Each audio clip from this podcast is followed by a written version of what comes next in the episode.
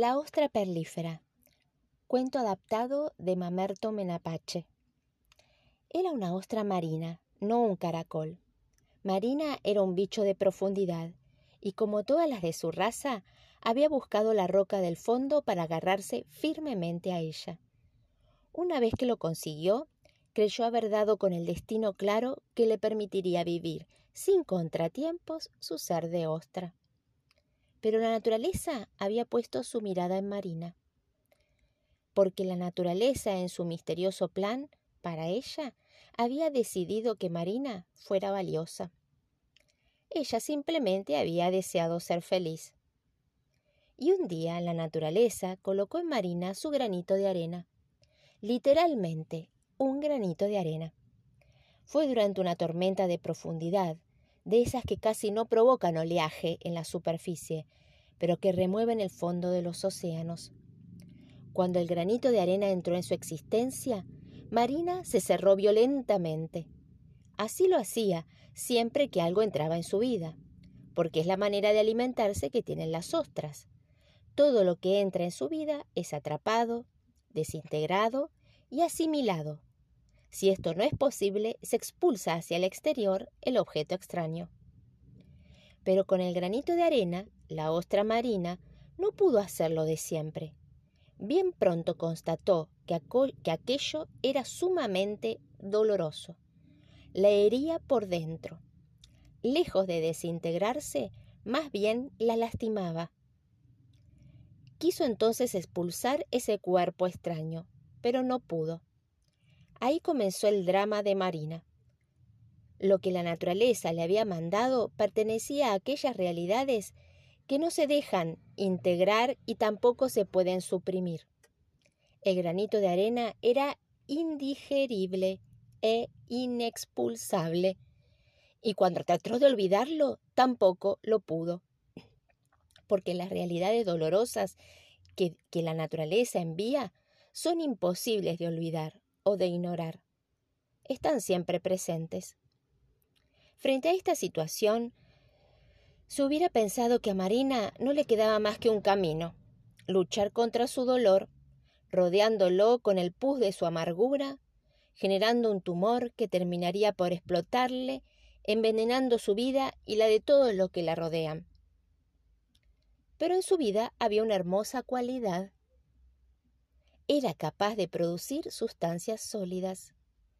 Normalmente las ostras dedican esa cualidad a su tarea de fabricarse un caparazón defensivo, rugoso por fuera y terso por dentro. Pero también pueden dedicarlo a la construcción de una perla. Y eso fue lo que realizó Marina. Poco a poco y con lo mejor de sí misma, fue rodeando el granito de arena del dolor que la naturaleza le había mandado y a su alrededor comenzó a nuclear una hermosa perla. Me han comentado que normalmente las otras no tienen perlas, que éstas son producidas solo por aquellas que se deciden a rodear con lo mejor de sí mismas el dolor de un cuerpo extraño que las ha herido. Muchos años después de la muerte de Marina, unos buzos bajaron hasta el fondo del mar. Cuando la sacaron a la superficie se encontró en ella la hermosa perla de su vida. Al verla brillar con todos los colores del cielo y del mar, nadie se preguntó si Marina había sido feliz. Simplemente supieron que había sido valiosa.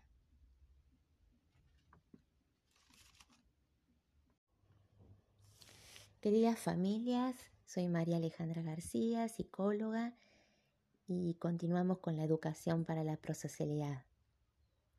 Hasta ahora les compartí eh, la importancia del desarrollo de la autoestima, eh, la importancia de eh, las acciones prosociales y todo lo que tenga que ver con las distintas acciones que ayudan a la relación con el otro, como donde uno lo, lo valora, lo, como por ejemplo agradecer, pedir por favor, ¿no? lo que se llaman modales sociales. Hoy quisiera, mm, con un cuento que les voy, les transmito, eh, que se llama La Ostra Perlífera, reflexionar sobre este granito de arena que nosotros podemos poner en nuestros niños y niñas, eh, haciéndolos sentir valiosos. Y todo lo que nosotros decimos con nuestro lenguaje, con nuestro trato, em, todas las palabras amables em, y también eh, ese granito de arena puede ser un límite, un no, algo que pueda ser doloroso para ellos, pero también les pueda servir para la vida, como esto que hablamos también de los límites que se ponen con amor. Uno guía, orienta a los hijos, pero a la vez lo hace porque lo ama, porque lo quiere, porque quiere que se fortalezca, porque quiere que aprenda cosas que le sirvan para la vida. Entonces, bueno, quiero que reflexionen sobre esta, sobre esta, mm, de este cuento que les voy a enviar y espero sus inquietudes, espero sus, sus reflexiones también y sus comentarios. Y este cuento seguramente tiene un montón de otras eh, explicaciones también y reflexiones, no solamente desde este lugar que yo les estoy transmitiendo, sino también eh, el lugar del dolor, ¿no? Cómo uno se enfrenta también al dolor, si lucha, si se enoja o lo quiere sacar de encima o, busca la forma de, de superarlo, de transformarlo en algo bueno, valioso, importante en la vida. Eh, transformarlo en, en algo que nos haga crecer.